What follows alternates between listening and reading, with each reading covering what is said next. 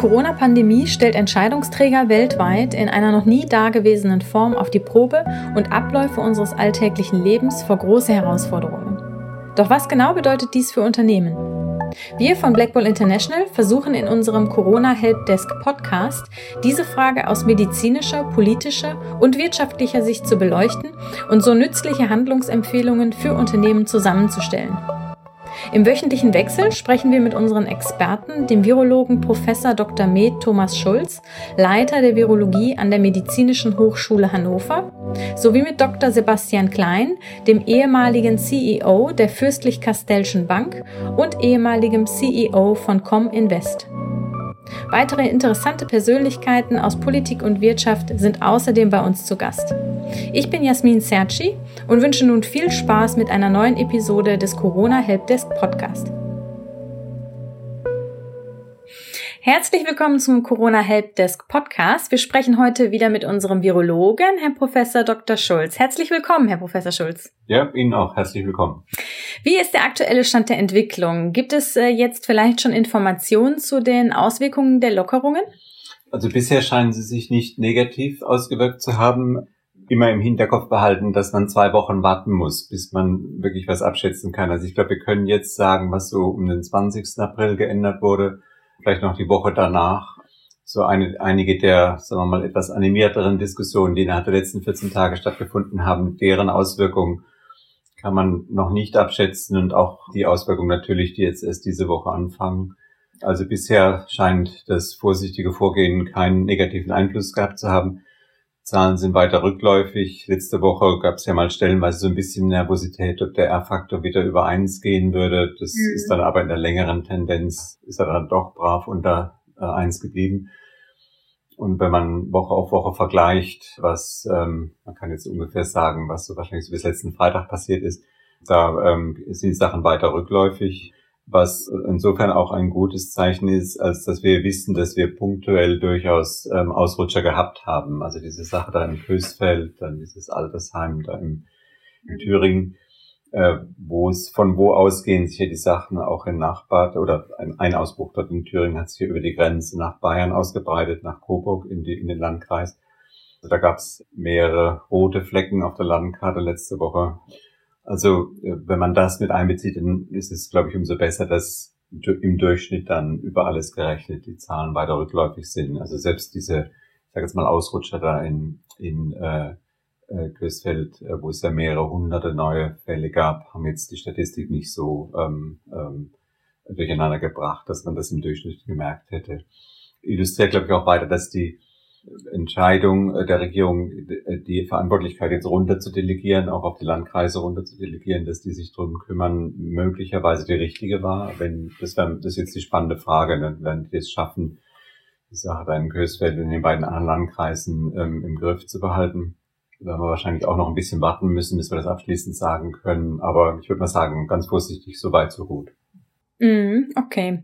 Wenn wir nach China und Korea äh, blicken, was wissen wir da über die Neuinfektion? Ja, also es sind unterschiedliche Situationen. In China sind es Einzelfälle, wohl immer noch importiert. Es gab punktuell auch wieder an, in einer Stadt im Norden gab es auch wieder mehr Fälle, wo die gleich, sagen wir mal, vehement draufgesprungen sind, die öffentlichen Gesundheitsbehörden. Mhm. Und die Statistik sagt relativ wenige Fälle von Neuinfektionen in China und auf die Todesrate hat sich das noch nicht ausgewirkt.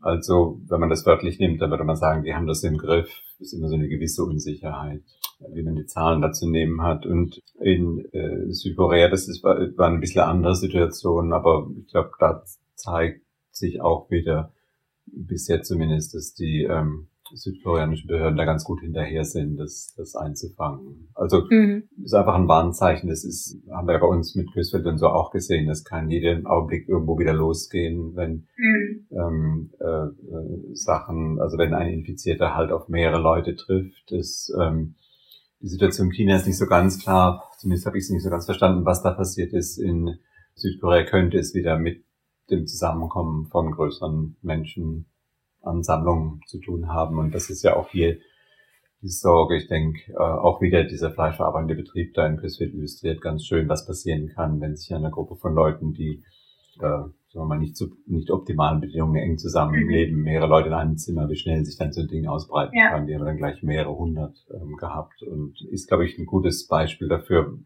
warum größere Menschenansammlungen oder, oder das enge Zusammenpacken von Leuten eine gute Sache ist. Auch mhm. jetzt, auch jetzt noch ist und dass man eben weiter ähm, darauf aufpassen muss, dass, dass man sowas nach Möglichkeit vermeidet. Ne? Mhm. Wie ist insgesamt so Ihre persönliche Einschätzung der Lage? Wenn wir jetzt nochmal über Deutschland vielleicht auch eher reden? Ja, ich würde sagen, also in, in, Deutschland insgesamt ist es bisher gut gelaufen. Also mhm. wenn man vergleicht, was für Sorgen wir ähm, Mitte März gehabt haben oder auch noch zweite Hälfte März gehabt haben und wo wir jetzt Mitte Mai dastehen, dann ist es natürlich deutlich entspannter jetzt und wir haben das ganz gut in den Griff gekriegt. Ähm, eine Mischung von äh, das Richtige gemacht, Glück gehabt, dass es halt initial zumindest Altersgruppen getroffen hat, die nicht sofort dran sterben, im Unterschied zu Italien, wo der Altersdurchschnitt ja ein bisschen höher war. Ähm, und, und dass es bei uns potenziell hätte auch anders können, kommen können, zeigen halt immer diese ein paar ganz ähm, schlimmen Beispiele von Altersheimen, wo das Virus durchgerast ist, die sofort mehrere Tote haben. Also diese Kombination und dann, äh, äh, was bei uns auch geholfen hat, ist die größere Testkapazität und dass man einfach sehr viel schneller hat erfassen können, wo was los ist.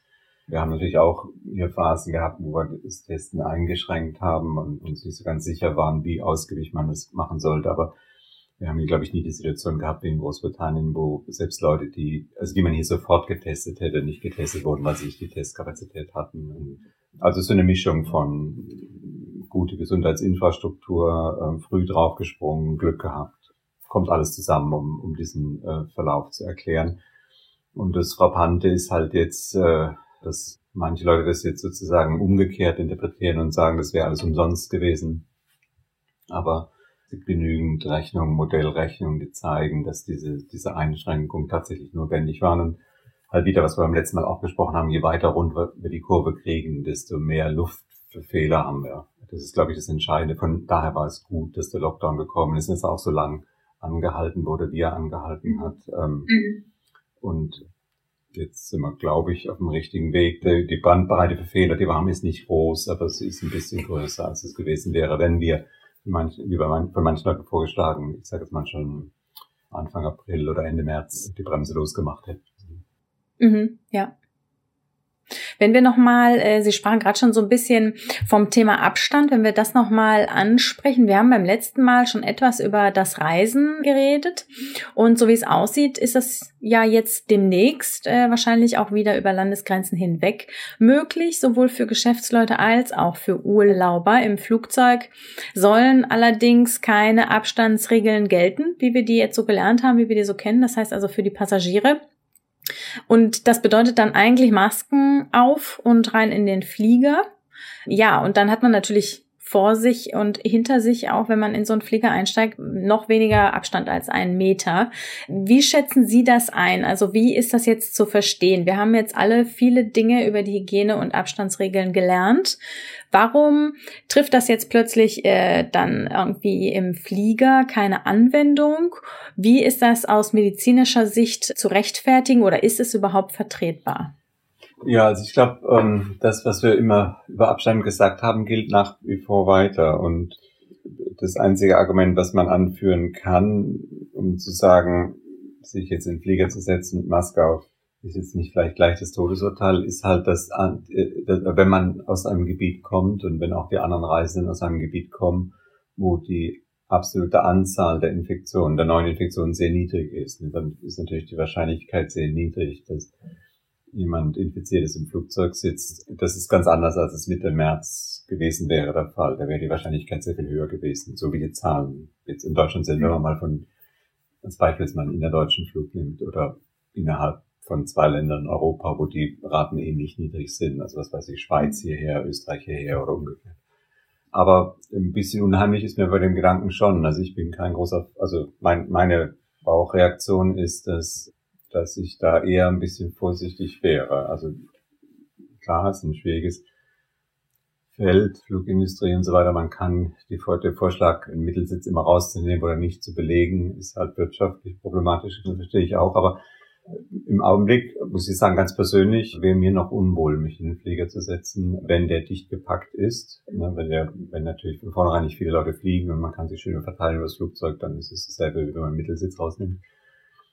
Aber ähm, im Augenblick wäre mir das noch unheimlich. Oder wir mal, wäre mir nicht so ganz wohl dabei.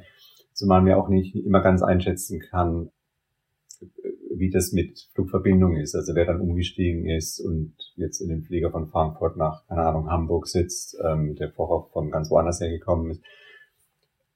Im Augenblick werden die Grenzen ja nur innerhalb Europas aufgehen. Also Leute, die von außen nach Deutschland reinfliegen, das wird im Augenblick bis auf die nächsten Wochen wahrscheinlich noch nicht möglich sein. Ne? Von daher kann man das Argument mit den jetzt niedrigen Infektionszahlen bringen und der etwas mhm. niedrigeren Wahrscheinlichkeit sich in einem, in einem Flieger von Frankfurt nach Hannover anzustecken zum Beispiel. Das gilt im Augenblick schon.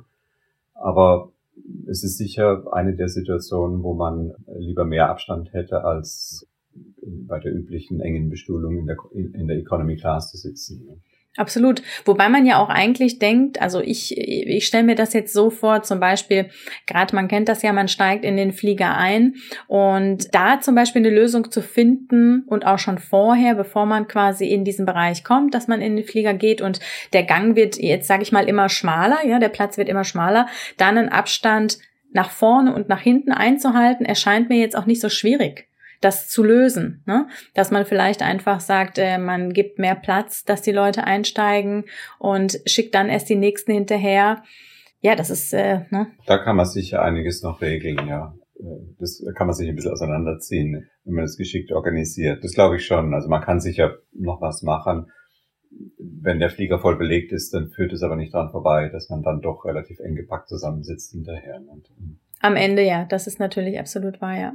Ja, wir sind gespannt, mal schauen, wie sich das Thema dann entwickelt. Wie sieht das mit den Flugbegleitern aus? Die reisen ja zum Teil mehrere Strecken am Stück, also fliegen dann quasi hin und her und müssten ja theoretisch auch die ganze Zeit die Masken tragen. Geht das überhaupt? Das ist unangenehm, aber machbar. Ich meine, die Leute im Krankenhaus machen es auch, tragen Masken. Es ist anstrengend. Ähm, also es ist körperlich belastend, den ganzen Tag so eine Maske aufzuhaben. Und es müssten dann auch Masken sein, die ihrem eigenen Schutz dienen, also nicht die üblichen selbstgestrickten oder OP-Masken, die wir uns jetzt aufziehen sollen, wenn wir ins Geschäft gehen. Die dienen ja nur dazu, dass wir selber nicht das Virus weiter verteilen, falls wir infiziert sein sollten. So ein Flugbegleiter muss sich natürlich selber schützen. Also das sind ja die höherwertigen Masken, die wir tragen müssen. Mhm, okay. Derzeit kursieren viele Studien, zum Beispiel aus Norwegen oder äh, der ETH Zürich, zur Wirksamkeit und Schließung von Schulen, Kitas, Restaurants, Läden und so weiter. Teilweise haben wir da unterschiedliche Bewertungen in den Ergebnissen. Wie denken Sie darüber? Da sind sich, glaube ich, alle Leute im Augenblick unsicher, wie man jetzt speziell die Schulen zu sehen hat.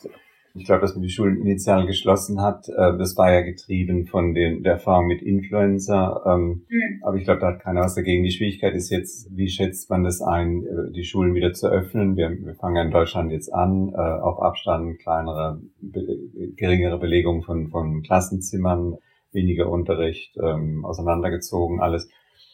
Das ist sicher vernünftig. Ich glaube, da kann man, wenn man das je nach Altersgruppe gut organisiert, äh, kann man wahrscheinlich einen Betrieb aufnehmen. Ob man da jetzt mutiger sein könnte, indem man sagt, könnte doch wieder einen halbwegs normalen Betrieb machen oder wir lassen, wir ähm, bewegen uns ein bisschen schneller auf den Punkt hin, wo alle Jahrgangsstufen wieder unterrichtet werden. Das ist im Augenblick sehr umstritten, sehr unsicher. Ähm, es gibt mhm. Studien, die sagen, dass von Kindern keine große Gefahr ausgeht. Es gibt andere, die werden nicht so mutig. Das sind zum Teil untere, unterschiedlich methodische Ansätze. Mhm, okay. Also da sind wir uns nicht so ganz sicher. Was, was klar ist, glaube ich, dass die Gefahr für Kinder, also schwer zu erkranken, die ist deutlich niedriger. Das geht aus allen Studien hervor und gilt auch, wenn wir jetzt mehr Einzelfälle gehört haben von Kindern, die schwer erkrankt sind. Das gibt es natürlich auch, ist aber sehr, sehr viel seltener ähm, einschließlich dieses, dieser Kawasaki-ähnlichen Bilder, die jetzt ähm, in den letzten äh, ein, zwei Wochen häufiger die Schlag, Schlagzeilen gemacht haben. Insgesamt sind Kinder, werden weniger krank, das sind wir uns, das sind wir uns sicher. Was ein bisschen unklar ist, ob sie tatsächlich auch weniger häufig infiziert werden. Da gibt es unterschiedliche Berichte. Dann halt milder ähm, infiziert sind. Und dann die letzte Frage ist, ob von Kindern eine Gefahr ausgeht, wenn, wenn sie infiziert sein sollten, asymptomatisch, ob sie dann genügend Virus produzieren, um damit andere anzustecken, wie hoch die Gefahr wirklich ist.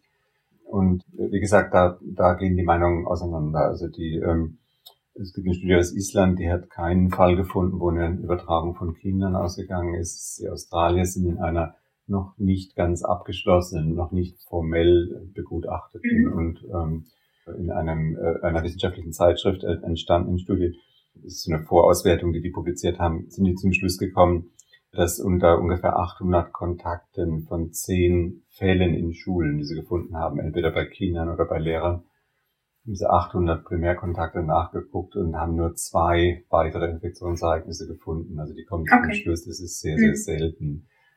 Jetzt in, in Australien, das spielt auch rein. Einmal ist die Studie nicht ganz abgeschlossen, also mal sehen, was dann die volle Auswertung zeigt. Äh, dann lief die Zeit der Studie auch so ein bisschen rein in die Phase, wo die Australier zwar die Schulen offen gelassen haben, aber die Eltern so ein bisschen ermutigt haben, die Kinder vielleicht lieber doch daheim zu unterrichten und, und der Besuch der Schulen einfach runtergegangen ist. Und da hat man natürlich auch weniger Infektionsereignisse, die man erwarten würde. Also muss man auch ein bisschen mit Vorsicht genießen. Es gibt umgekehrt ein Manuskript, das zirkuliert in Deutschland, wo auf die Menge an Virus in Proben aus Kindern versus kind, äh, Proben von Erwachsenen geguckt hat, also übliche Laborproben, die untersucht wurden auf Covid, auf SARS-CoV-2. Mhm.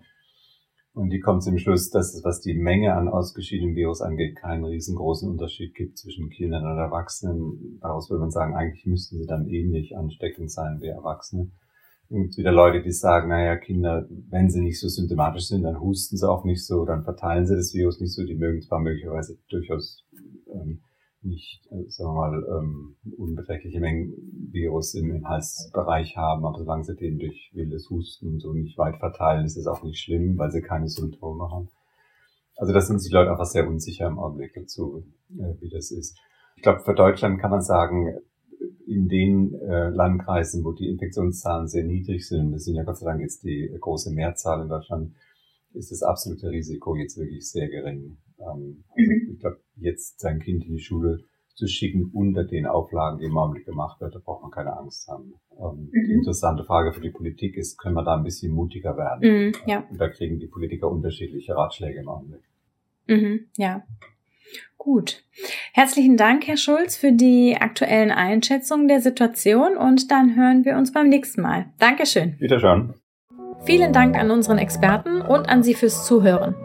Wenn Sie selbst Fragen haben, die Sie gerne von unseren Experten beantwortet hätten, senden Sie uns einfach eine E-Mail an helpdesk at blackbull-international.com. Außerdem finden Sie viele weitere interessante Inhalte zum Thema unter www.corona-helpdesk.de und wir freuen uns natürlich sehr, wenn Sie unseren Podcast mit Ihrem Netzwerk teilen. Nochmals danke fürs Zuhören und viele Grüße von Black Bull International.